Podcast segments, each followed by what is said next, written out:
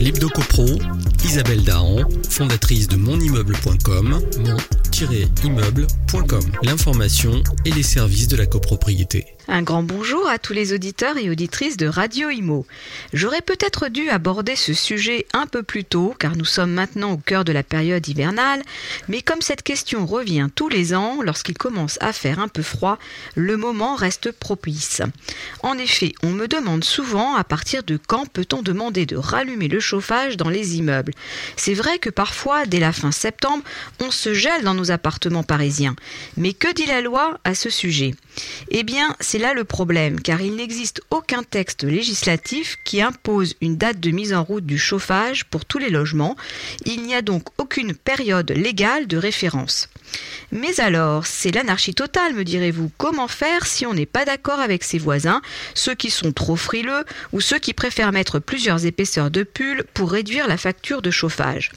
En fait, la plupart du temps, on retrouve cette date de mise en chauffe dans le règlement de copropriété, mais si ce n'est pas le cas, c'est le syndic qui la fixera en accord avec le syndicat des copropriétaires et qui la fera inscrire dans le contrat du chauffagiste. On va dire que dans la majorité des cas, la période de chauffe commence au 15 octobre pour s'arrêter au 15 avril. On est donc chauffé six mois dans l'année et ce n'est pas rien. Mais pour certains, comme vous l'avez compris, ce n'est pas suffisant et ils voudraient que l'on rallume le chauffage plus tôt, dès le début du mois d'octobre par exemple. Mais ce qui est sûr, c'est qu'avec le dérèglement climatique, on ne sait plus trop à quoi s'attendre à présent. Des printemps plus frais ou des automnes plus doux. Il est donc recommandé d'inclure dans le contrat du chauffagiste une clause qui permet de modifier les dates prédéfinies. On pourra ainsi tous les ans changer les dates pour s'adapter au climat. Le conseil syndical va regrouper les demandes des copropriétaires et selon la légitimité des besoins de chacun et la majorité exprimée, contactera le syndic qui lui-même préviendra le chauffagiste.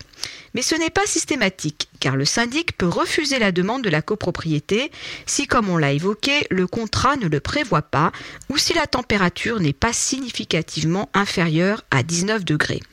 Il faut savoir que l'article R 131-20 du Code de la construction et de l'habitation prévoit que le système de chauffage d'un immeuble doit permettre au logement de maintenir une température maximale de 19 degrés. Alors, pour les frileux, il n'y aura pas de recours. Il faudra vous équiper d'un chauffage d'appoint. Un conseil, faites vérifier les termes du contrat établi avec le chauffagiste. Celui-ci doit prévoir de moduler la période de mise en route des chaudières.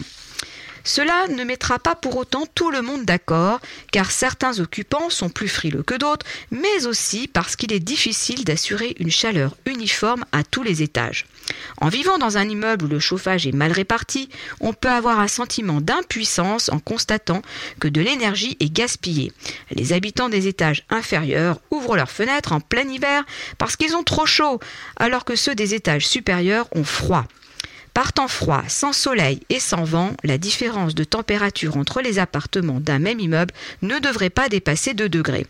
Chaque degré de différence accroît la consommation d'énergie, car on règle la chaudière sur les appartements les plus froids, ceux qui surchauffent les autres. Par exemple, 4 degrés de différence augmentent la consommation d'énergie de plus de 15%. Alors, si la disparité est importante dans votre immeuble, cela peut venir d'un déséquilibre hydraulique où la tuyauterie peut s'être obstruée, c'est l'embouage. Les problèmes de chauffage dans un immeuble peuvent aussi provenir de vannes de radiateurs déficientes ou de la présence d'air dans les radiateurs et dans la tuyauterie. Donc, si votre immeuble souffre d'une mauvaise répartition du chauffage, profitez de l'hiver pour mesurer les écarts de température avec vos voisins, mais il sera peut-être trop tard pour y remédier. Il faudra attendre la belle saison. J'attends vos commentaires. Dans votre immeuble, changez-vous la date de mise en route du chauffage tous les ans Arrivez-vous à vous mettre d'accord avec vos voisins Observez-vous de grandes disparités d'un étage à l'autre on se retrouve dans une semaine pour notre rendez-vous Hebdo Copro. À noter dans vos agendas notre prochaine soirée apéro Copro du mardi 13 mars. La billetterie est ouverte. Alors inscrivez-vous sans tarder pour réserver votre place. Mais d'ici là, restez bien au chaud et continuez de nous suivre sur monimmeuble.com. L'Hebdo Copro, Isabelle Dahan, fondatrice de monimmeuble.com, mon-immeuble.com. L'information et les services de la copropriété.